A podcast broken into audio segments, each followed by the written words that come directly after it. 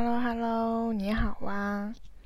最近进入了宝贵的秋天，今天白天的时候有太阳又有风，非常的舒服，感觉要珍惜一下这个短暂的秋天，所以就做一些有意义的事情，嗯，来给这个。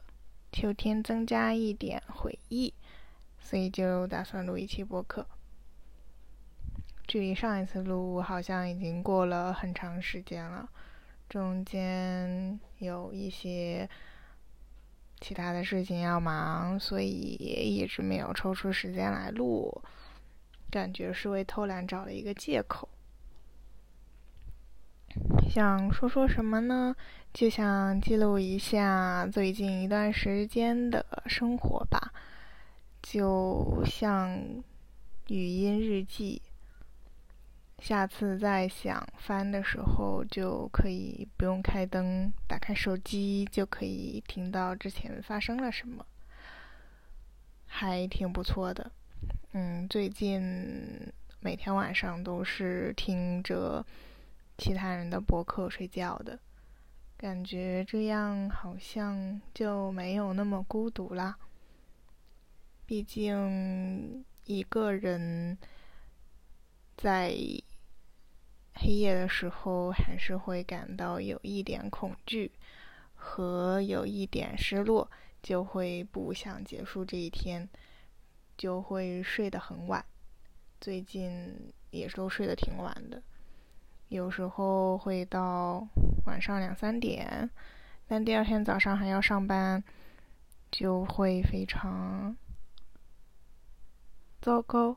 白天的状态就会很糟糕，就上班很累，打不起精神。下班了之后，也不想再做其他的事情啦，嗯，也懒得做饭啦，也懒得逛街啦，也懒得画画啦。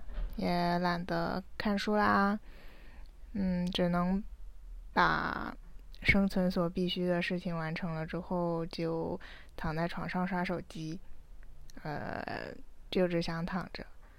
啊，刷手机的时候又想吃一些零食，这样就又不想运动，嗯，又不想做有意义的事情，嗯，导致整个人的状态非常的不好。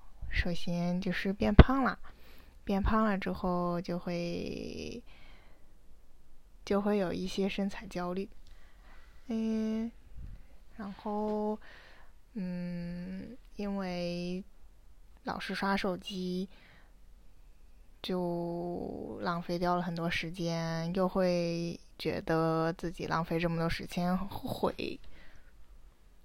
之后呢，嗯，又因为嗯，花了很多时间刷手机，就又会想做一些感觉更积极的事情来弥补这段时间，但是又不想做，很懒，所以就整个人处在一种非常矛盾的，对之前的不断反思又嗯。又拖延着不想做一些觉得对的事情，就在这种状态中一直挣扎。包括国庆节的假期也是挣扎挣扎在这种状态里面。我觉得，嗯，就和之前想象中计划的计划用这段时间来做的事情反差非常的大。嗯，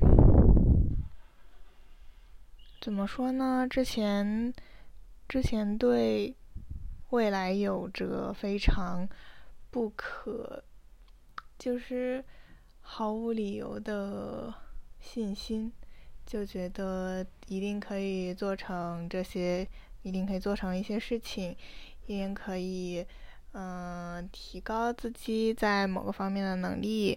然后一定可以收获到一些东西，就会，嗯，可能会对自己更加满意。但现在好像觉得，就甚至连翻相册都觉得以前的自拍要比现在好看一些。虽然当时也觉觉也觉得自己的自拍不好看，这这个就很奇怪。我觉得是因为，嗯，脱离了之前的环境之后，就会自动的删除掉一些不好的记忆，嗯，大脑就把那部分不愿意回忆的不好的地方给悄悄藏起来了，然后在回忆之前的事情的时候，就会。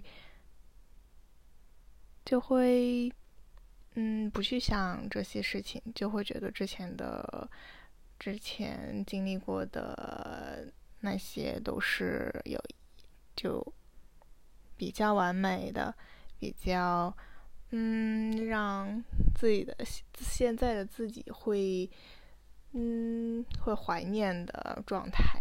所以都说回忆很美好哈，其实可能也不是，就。被记录、被记下来的，就变成了一些记忆而已，它也不是现在你可以经历到的东西了。所以还是，嗯，活好眼前的生活，过好眼前的生活比较有意义，对于自己会有更大的帮助，应该是这样的吧。感觉说了一些废话。这段时间，这段时间指的是什么时间呢？就是从今年的三月份到到现在，也就是大概七个月的时间。我还算了一下，数学有点差。这七个月的时间。嗯，其实经历了挺多事情的，就虽然回忆起来就觉得没有做什么嗯大事儿，但其实做过事情的数量还是蛮多的。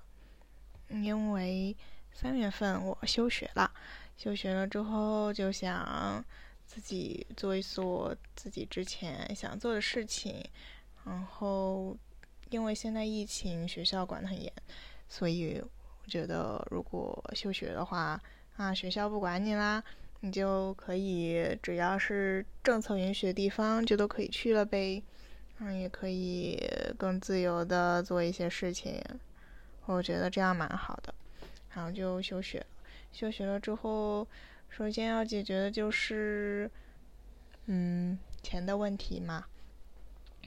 我一直觉得，就上了大学，至少上了研究生之后，嗯，就应该不再朝家里要钱了，就要自己负担自己的生活了，然后就会一直有这个压力在。虽然我现在也还没有做到这一点，所以当时就找了个工作，找了个工作，嗯，就我觉得是，当时我觉得是挺有意思的一个事情，是我觉得要。要更加了解这个社会，嗯，更加认清现实的话，就必须要真的走入到社会去做一些事情。我不知道怎么定义“走入到社会”这个事情，这个这个说法，因为好像从小一直都有过这个说法，就是说学校里是象牙塔，你真的走到社会上，就接受社会的毒打。什么什么什么样的？嗯，当时其实，嗯，就是你听懂了一这句话和理解了这句话，它其实是不太一样的。就是在你真正的经历到一些这个经历到这个过程中的时候，嗯，当你面临非常非常多细小的细节的问题需要解决的时候，其实感觉大脑是会。处理不了这么多信息，所以就会手忙脚乱，然后就觉得非常的困难。但如果你是没有经历的过程，站在第三者的角度来看，啊，站在旁观者的角度来看的话，就会觉得，嗯，这好像你从大概逻辑上来看也没有很复杂嘛。所以，就其实是我现在对我之前的一状态的一种反思。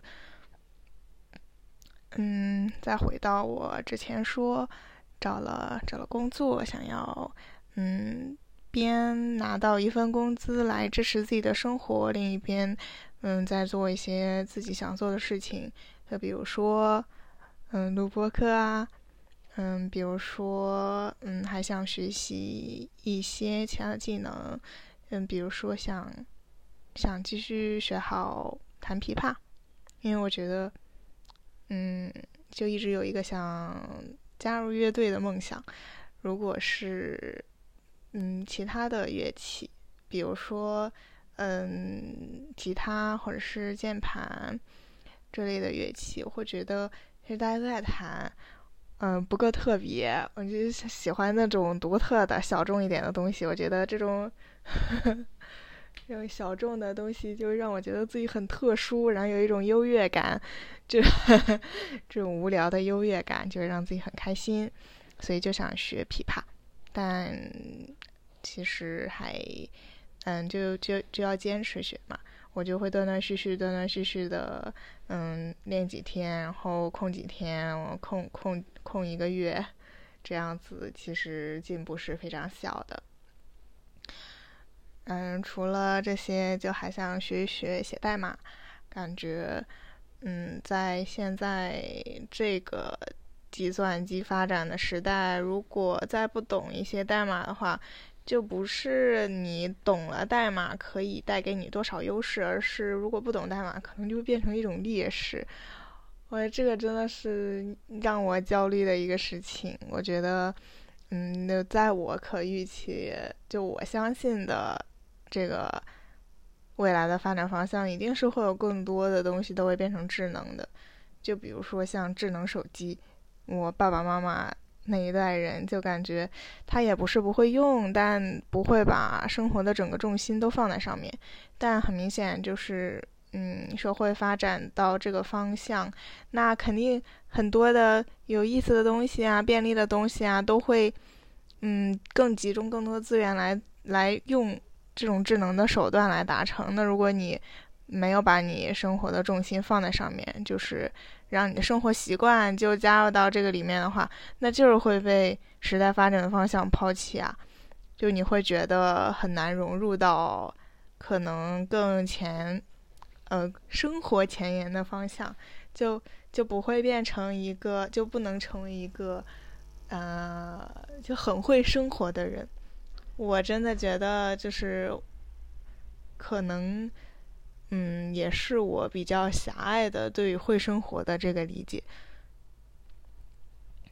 所以就想学代码，嗯，但是才就是最近才开始，过了 七个月的时间才真的开始学代码，嗯，虽然学的时候还是能觉得有一点意思，但，嗯。不知道，因为会涉及到很多数学的问题，还有一些你要嗯理解用计算机的把自己的思维转化成计算机的思维的这个过程，让我觉得就我会不自觉的就嗯就把我的逻辑用到计算机的逻辑里面，就会造成一些混乱，就我会。不理解这一行，他为什么要这样运行？嗯，当我不理解他为什么要这样做，就像我不理解为什么那个数学公式会那样子的时候，然后，但是你又要又要，嗯，让它运行出来，或者说这个数学你就要让它计算出来一个结果，那就会找，比如说一些其他的方法，就是一些，嗯，你先把答案看了，然后把这个过程记住，就很应试的方法。我觉得我对这个方法非常抵触。如果用这种方法来学代码，我肯定就我就不会自愿的来学这个事情了。嗯，但好在我找了一个老师，就是我男朋友。嗯，他他就教我这样，我有时候嗯，不高兴的时候，我就我我就不会像在如果你是面对一个其他老师的话，肯定你就要很礼貌的表现出对老师的一些尊敬，就不不不能一直一直一直问一些特别蠢的问题，这样老师的进度就很难继续下去。但如果对方是一个你很亲近的人的话，就不会太有这种担心，就可以，嗯，就其实问一些。能解答真正的解答你疑惑的问题，但是这些问题就会有时候很多，或者有时候显得很蠢，或者是显得和这个本身的事情没有什么关系。嗯，就就就更容易能理解到学会这个东西。嗯，这可能也是有一些家长是老师的小孩学习更好的原因。就他们学习的时候可以问出更多的问题，我是这样觉得。我觉得会问问题其实也是一种挺厉害的能力。我之前其实是上学的时候是，嗯，不太敢问问题的。我真的会觉得我的问题很蠢，然后，嗯，会被其他人不理解，或者是可能也是我表述的问题。我有时候表述问题的能力有点差，就会让，嗯。老师觉得理解不了我我在问什么。如果可以真的把一个问题表达清楚，并且得到解答，其实是我觉得是会让学习效率变高的一个方式。除了学代码、学琵琶、养活自己，还有什么事情要做来着？啊，想做播客，还有什么事情要做来着？嗯。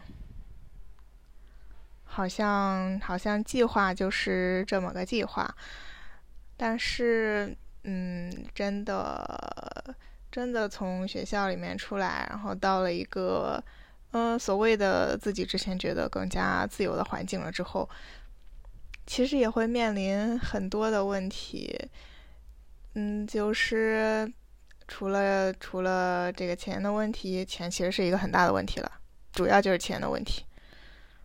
嗯，就就处在一种，嗯，又不行，又又想要争取，但潜意识里又觉得，又又知道自己其实是不行的。但是我说的不行，指的就是，嗯，就是自己养活自己，就是相对的经济独立，就是你可以不依靠家里，然后活下去，嗯，按照你啊可以接受的生活方式活下去。就是我定义的目前阶段的经济独立吧，其实我到现在也没有，很奇怪，是呃，我之前一直给自己的定位就是上了这么多年学，然后，嗯，如果就算毕业了，如果现在可以算是本科毕业这个水平的话，至少你应该，嗯，能拿一份不错的工资，我觉得要一万靠上吧，然后就能。嗯，满足你租一个房子，然后养养一个小猫小狗。嗯，我养了一只小狗，我现在小狗跟着我一起，然后小猫和跟我室友一起。嗯，就是这，嗯，至少可以满足，呃，租房子，嗯，养宠物，还有吃饭，还有一些，嗯，社交活动和。对时尚的追求，穿衣打扮，这这之类的，然后还可以结余的结余一些钱来攒下来，可能做做理财啥的，或者是做一个旅游基金，来，嗯，在假期的时候或者是空闲的时候，去去之前一直想去的地方，嗯，一直想去大理，想去贵州。想去，呃，想去那叫哪里来着？啊，想去吃螺蛳粉的地方，突然忘了那地名叫啥了。就想去这些地方，但是，嗯，真的工作了以后，嗯，就我现在的工作，就会觉得虽然已经是一个相对来说比较自由的工作，就工作对你要求不是特别多，但你其实还是会有。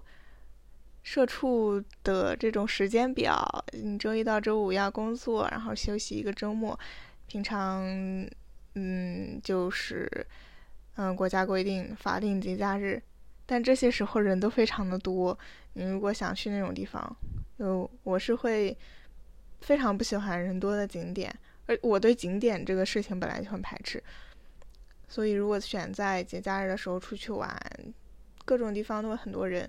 就会我就会不太喜欢，而且，嗯，如果是想要去到一些人比较少但是又很好玩的地方，是需要花一些时间来寻找的。如果只是刷小红书或者是上网找的话，嗯，你也只能是打卡这个地方。如果地方很热门，那人一定非常多。就就像我我一个朋友讲，他去大理的时候也是。嗯，各种网红打卡点，然后各种网红在打卡拍照都拍的差不多。其实我之前也觉得，嗯，就是觉得小红书上面那些旅游方式很好，嗯，但但刷多了之后，到现在就会产生一种虚无的感觉。毕竟好看的都差不多，好看的皮囊千篇一律，就大。大家都是那个样子，即使我能达到那个标准，也并不会给我带来很大的开心。是这样的，可能虚荣心已经慢慢的没有之前那么强了。我觉得也挺好的，就可以真的专注在一些，嗯，我觉得比较有趣的事情上面。这可能是一个收获。为什么从钱谈到了这个事情？嗯，那就继续谈这个事情吧。钱总会待会儿谈到的，这是我最近逃不开的一个话题，每天在想这个事情。嗯，刚刚讲到什么了呢？啊，对，就我觉得放弃了虚荣之后，其实是可以得到一些一些，就你你用这个时间可以做一些其他的事情，做一些你觉得很有意思，但可能之前因为。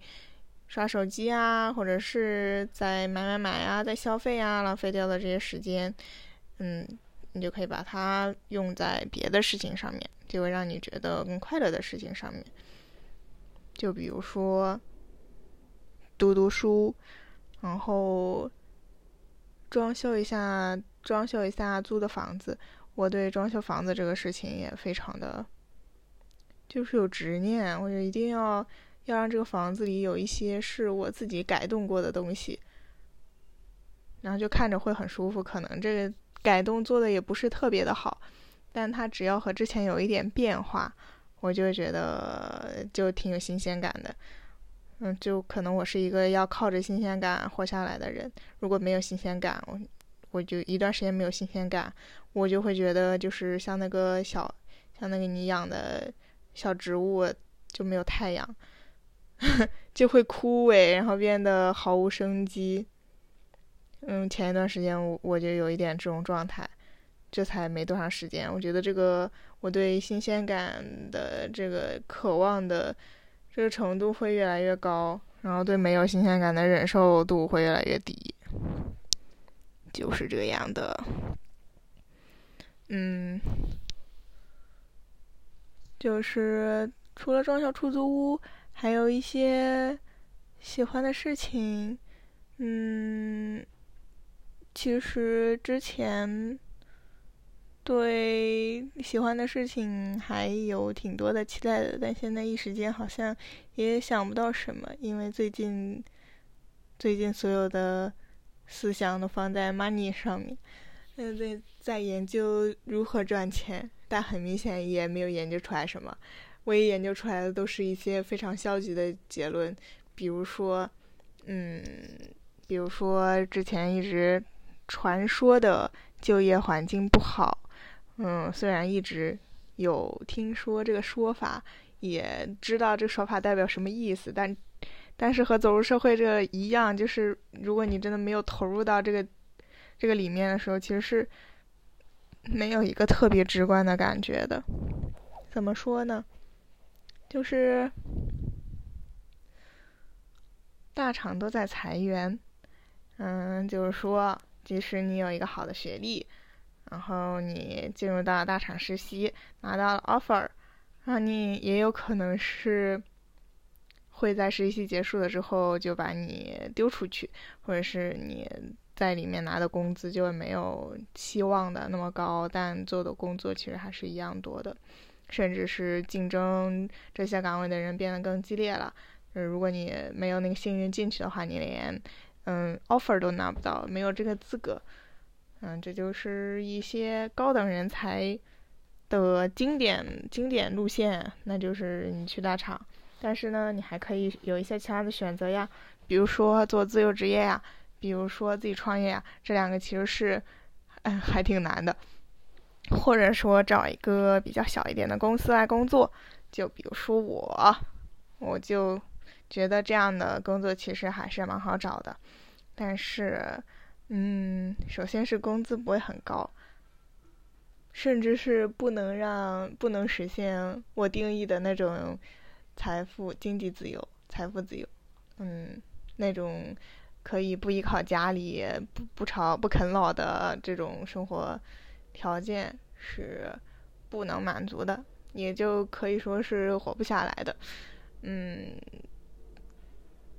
但是，嗯，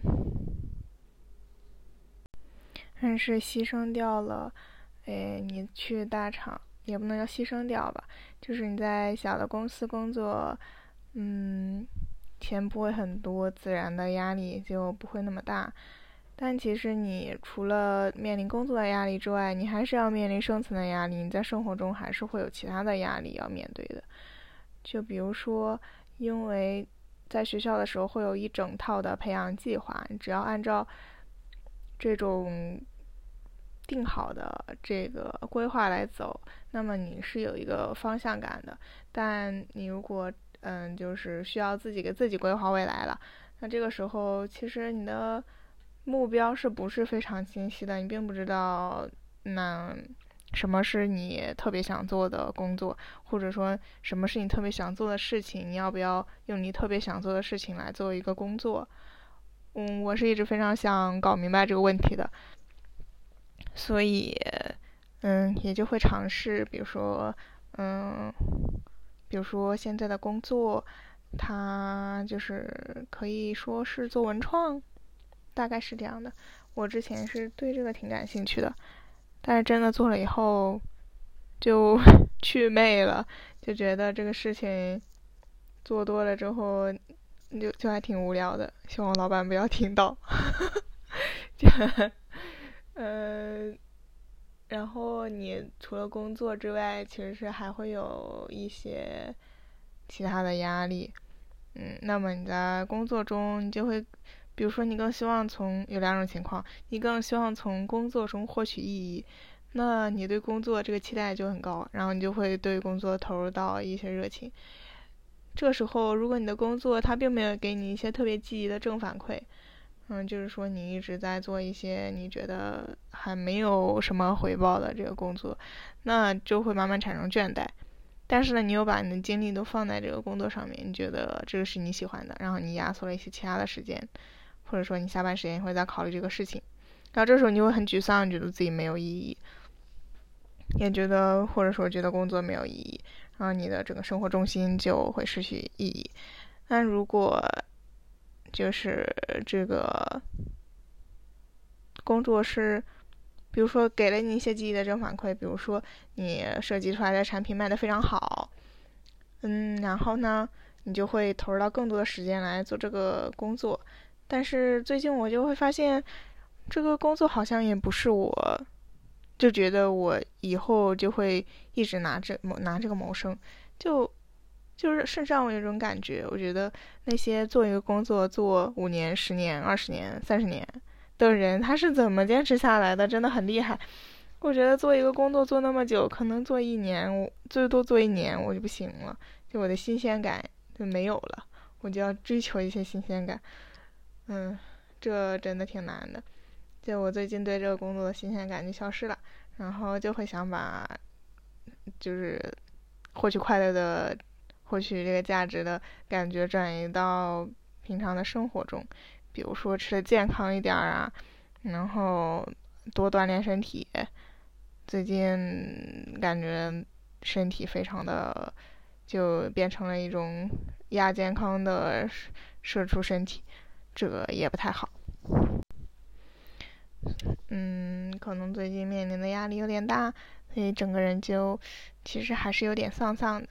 因为从好像从三月份到现在，经历了确实挺多让让我觉得不太好坚持下来的事情，就想逃跑的事情，就我想逃避，我觉得逃避直到问题解决，就是我非常喜欢的一种解决问题的方式。但从学校逃到了。社会，然后又想从社会润回学校，就可能你润回去之后，也还是面临之前那种状态，但现在就是，就是你逃嘛，能能从这里逃到那里，就会有一种逃的感觉。你就想想这个事情，就突然觉得有点希望。我觉得再想想就挺可悲的，因为遇到一些丧的事情，就比如说，嗯，我就会还想学一些。我觉得这个法律真的真的是一个人人必备的常识。那好像，嗯，我的同学们还有我，主要是我没什么法律常识，真的要自己面临一些事情的时候，还挺容易受骗的，或者说很容易吃亏。就是，嗯，就是你会比如说花一些冤枉的精力和冤枉的钱，比如在租房的时候，我之前看中了一套房子。也没有看中吧，就是，嗯，当时因为，嗯，想把小狗接过来和我一起住，那我就必须要租一个房子。那租房子的时候，因为时间比较紧，所以就找找中介来找，而且对，我觉得对广州也不是特别的熟悉，所以就找中介嘛，找可可以让我上班的这个地铁线附近的房子。找到了一个地方，其实还挺远的，但当时找的实在是有点焦虑，不想再找了，所以就随便找一个想定下来，就去看了。就是真的看房是一个，我觉得是一个博弈的过程。如果是不是对很不是对当地很熟，或者是嗯自己非常的有经验，非常的思路非常清晰，然后非常。就是非常明确自己的需求，然后以及可能会踩什么坑的人，一定要找一个熟悉的朋友一起去，或者是在白天去，千万不要在晚上去看房子，因为脑子会非常的不清晰。嗯，然后你在看这个房子的时候，再加上本来找房子就会非常的焦虑，你就因为对比各种对比，你觉得你脑子就一直在进行一些。这种非常复杂的计算，然后各种衡量这个条件，你本来就处在一种很混乱、很累的状态里面。如果你再在晚上过去，就就是，就就会算了，毁灭吧，随便住吧，什么什么什么地方都能住。我当时就这个状态，我就觉得嗯还行吧。当时租的那个房子，看那个房子就是，它虽然可以养狗，嗯，其实你租房子。就是只有老一点房子才会让你养狗。如果你是想住在非常，比如说公寓啊，或者是，嗯，有一些比较安静的小区里面，其实是房东是不会同意你养狗的。因为养狗人感觉受到了歧视，感觉到了一些社会的不公。对小小狗为什么这么困难？小狗的生存为什么这么受歧视？感觉，嗯。非常的委屈，替小狗委屈，主要是自己委屈。当时看那房子就可以养狗，但是呢，就因为，嗯，房东二就是那叫二房东，就是房东会把这他的房子委托给一个人，委托给一个公司或者一个人，这个是二房东。然后二房东又会找中介，当时二房东和中介他们一起在那里，就说那你把定金先交了吧，如果你看这个觉得还不错。然后，然后我当时还问了我说：“如果这我觉得不行，这定金可以退吗？”他们说不可以。然后我还交了，我就不知道我怎么想的。我如果问出这个话，肯定是对这个房子不太满意，对吧？但我还交了。我交了之后，交了交了两千块。呃，我当时交完之后，我就整个人迷迷糊糊的，我觉得好像一个事儿完了，就是这个事儿完了之后，我就，嗯，就就可以不管了。就就感觉好像是，嗯，就这个事儿就就不管做的怎么样，反正就翻篇了，以后就不用再管了。但是这个房子还是要我住的呀，所以其实是后来第二天我就就反应过来，我觉得有很非常多的问题。首先是它这个地铁很远，离我上班地方很远，我可能早上通勤要一个小时。嗯，那我再起的晚一点，这整个肯定就就就一天时间上午就没了呀。而且这地铁很挤。嗯，再有就是这个房子就是那种城中村。嗯，如果租房子的人肯定是知道，就城中村是个什么概念，是新建的房子。嗯，它它的楼间距非常的近。嗯，而且它这个窗户很多，就采光虽然很好，但是但是每个窗户都对着另一户人家。我当时去看房子的时候，不对，是后来又去看了那个房子的时候，你就能看到对面的人躺在沙发上，手机上在看什么，我觉得还挺恐怖的。嗯，再有一个就是。嗯，它的水电费也很贵，所以你平常的花销其实会增多的。还就主要就是这个这三个问题。嗯，但是呢，就是你反应过来之后，那你肯定要找其他房子，并且把这个定金给退了嘛。然后我退定金就是一个艰难的维权过程，人生第一次正式维权以完败告终。嗯，首先是我拉着我男朋友一起去找了我当时交定金的这个人。前一天我已经在微信上和他磨了半天，我说可不可以退我一部分的定金？如果你耽误了你们租房子的时期，我时这个时间我可以把这个钱补上。然后呢，他说不可以啊，当时已经跟你讲了不能退的。嗯，然后我就是我刚刚想撒个娇，说不定有用呢，但其实没用。嗯，然后然后我就去现场找他们，因为就说这个定金。租房子时候的定金是不可以超过你这个租金的百分之二十的。如果他，嗯，如果你租金是两千块，那他就可以收四百块嘛。如果超过四百块，就是属于不合理的部分了。这个时候，嗯，就是我当时找他理论，然后先前查了一些资料，就这样跟他讲。然后他的态度就是。嗯，你在这说屁话吧？反正就是当初给你拖了不退就是不退，你这口头约定就是算就是就是合法的。然后你你你要怎么样？你要告我就告我呀，就这个态度。我当时就就有点上头，然后然后当时上头的时候，就也不知道该怎么办了，我就怎么我就就就打了电话找法律找法律咨询，就说就上。就是，嗯，那个叫什么，就走诉讼途径，然后他就完全没带怕的，就直接上楼了，就说你等想好再再说吧。然后后来呢，嗯，有一个朋友就告诉我，这种时候其实是应该报警的，嗯，但是我当时在现场，我就已经完全忘记了警察还会有这个，就报警还会有这种这种方面的支持，我就，嗯，回去之后，然后他想起来报警这个事情，警察就说。那你的你在现场吗？你们不在现场的话，那我怎么帮你处理呢？嗯，我就说，因为我嗯第二天要去武汉，然后这两天都会不在这里。我说如果过了这个时间就不太好了，可以，因为我已经去找过他们了，他们并没有有来解决协商这个事情的这个态这个态度。然后警察就说：“那你怎么办呢？